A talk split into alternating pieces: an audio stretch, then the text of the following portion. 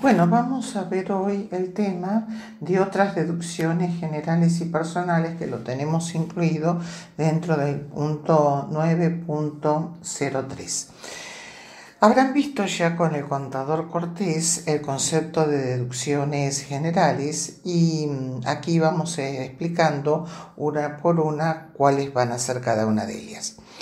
Eh, las deducciones generales son aquellas aplicables a todas las categorías, dijimos, sin distinción y que son puntualizadas en los artículos 85 y 86 de la ley.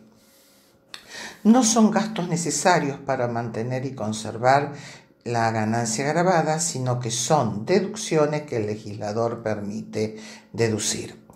Las deducciones del artículo 85 deberán imputarse de acuerdo con el procedimiento establecido en el artículo 74 del decreto reglamentario, es decir, que deberán imputarse en el siguiente orden, segunda, primera, tercera y cuarta categoría. El artículo 74 del decreto reglamentario también está complementado por el artículo 189 del decreto reglamentario y dice que mm, los gastos no imputables a una determinada fuente de ganancias se deducirán en el ejercicio en que se paguen, es decir, que las deducciones contempladas en el artículo 85 se deducen en el ejercicio fiscal en que se abonen. Eso surge del artículo 24 de la ley.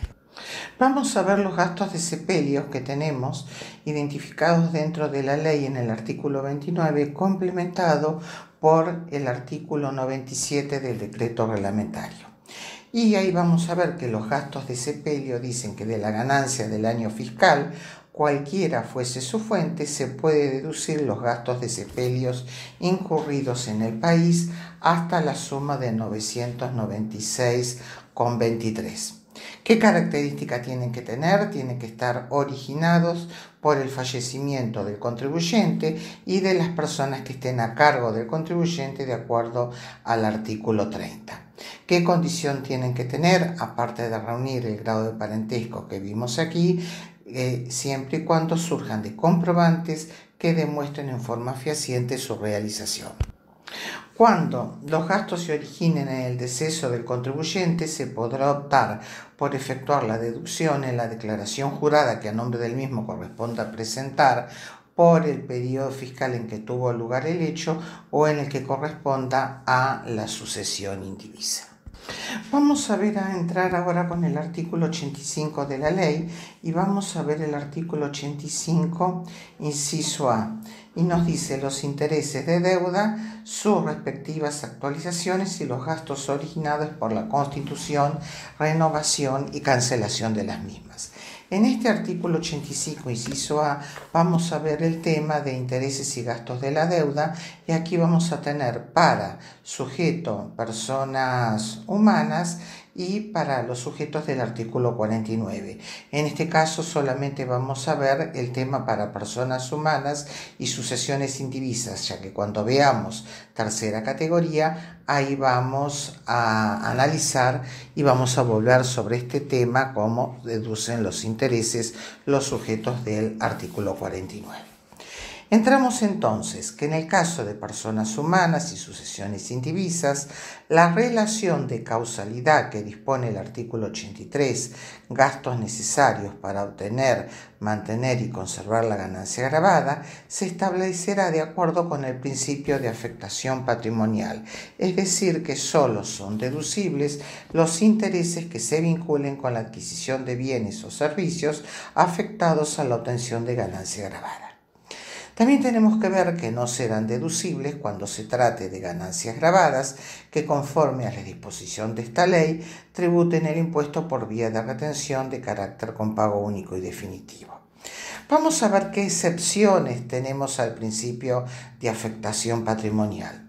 Y tenemos que no obstante lo dispuesto por el inciso A del artículo 85, el cual dispone que la relación de causalidad definida por el artículo 83 se establecerá de acuerdo con el principio de afectación patrimonial, los sujetos, personas humanas y sucesiones indivisas podrán deducir el importe de los intereses correspondientes a créditos hipotecarios que le hubieran sido otorgados por la compra o construcción de inmuebles destinados a casa habitación del contribuyente o del causante, según corresponda, hasta la suma de 20 mil pesos anuales. Se debe tener en cuenta que debe tratarse de créditos otorgados a partir del 1-1 del 2001, por lo tanto no son deducibles los intereses de créditos otorgados con anterioridad a esa fecha. En el supuesto de inmuebles en condominio, el monto a deducir por cada condomino no podrá exceder al que resulte de aplicar el porcentaje de su participación sobre el límite establecido que vimos recién. Vamos a ver el artículo 85, inciso B de la ley, que nos habla de seguros de vida. El tema que los seguros que cubren riesgos de muerte en términos generales pueden clasificarse en seguros de muerte. Al producirse la muerte del asegurado, el beneficiario del mismo percibe una indemnización.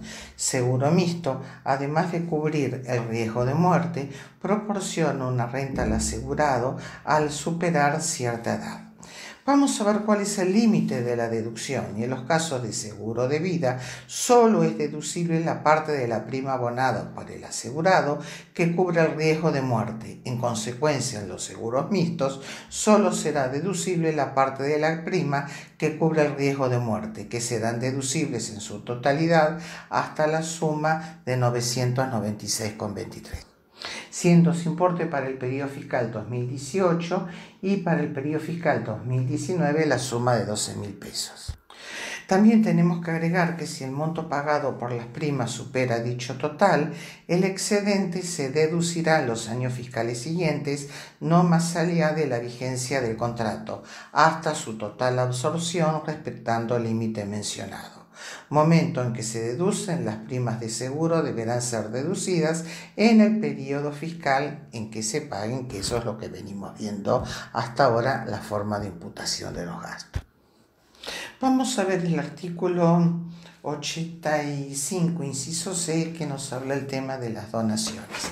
Y vamos a ver que con respecto a las donaciones, se van a poder deducir del impuesto a las ganancias las donaciones efectuadas a los fiscos nacionales, provinciales o municipales, al fondo partidario permanente y a los partidos políticos reconocidos, y a los demás sujetos, instituciones religiosas, asociaciones, fundaciones, entidades civiles, en tanto se encuentran reconocidas por AFIP como exentas del impuesto a las ganancias. ¿Qué tope tienen? Hasta el 5% de la ganancia neta.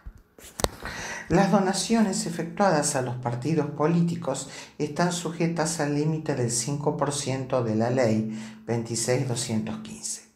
Para que las donaciones a las instituciones comprendidas en el 26F de la ley asociaciones, fundaciones o entidades civiles sean deducibles, deberán tener como alguno de los objetivos principales los siguientes y van a ser realización de obra médico-asistencial, de beneficencia sin fines de lucro, investigación científica y tecnológica que cuente con certificación de calificación extendida por la Secretaría de Ciencia y Tecnología, la certificación deberá ser extendida respecto de los programas de investigación de los investigadores y del personal de apoyo de los programas también de investigación científica sobre cuestiones económicas, políticas y sociales orientadas al desarrollo de los planes de los partidos políticos.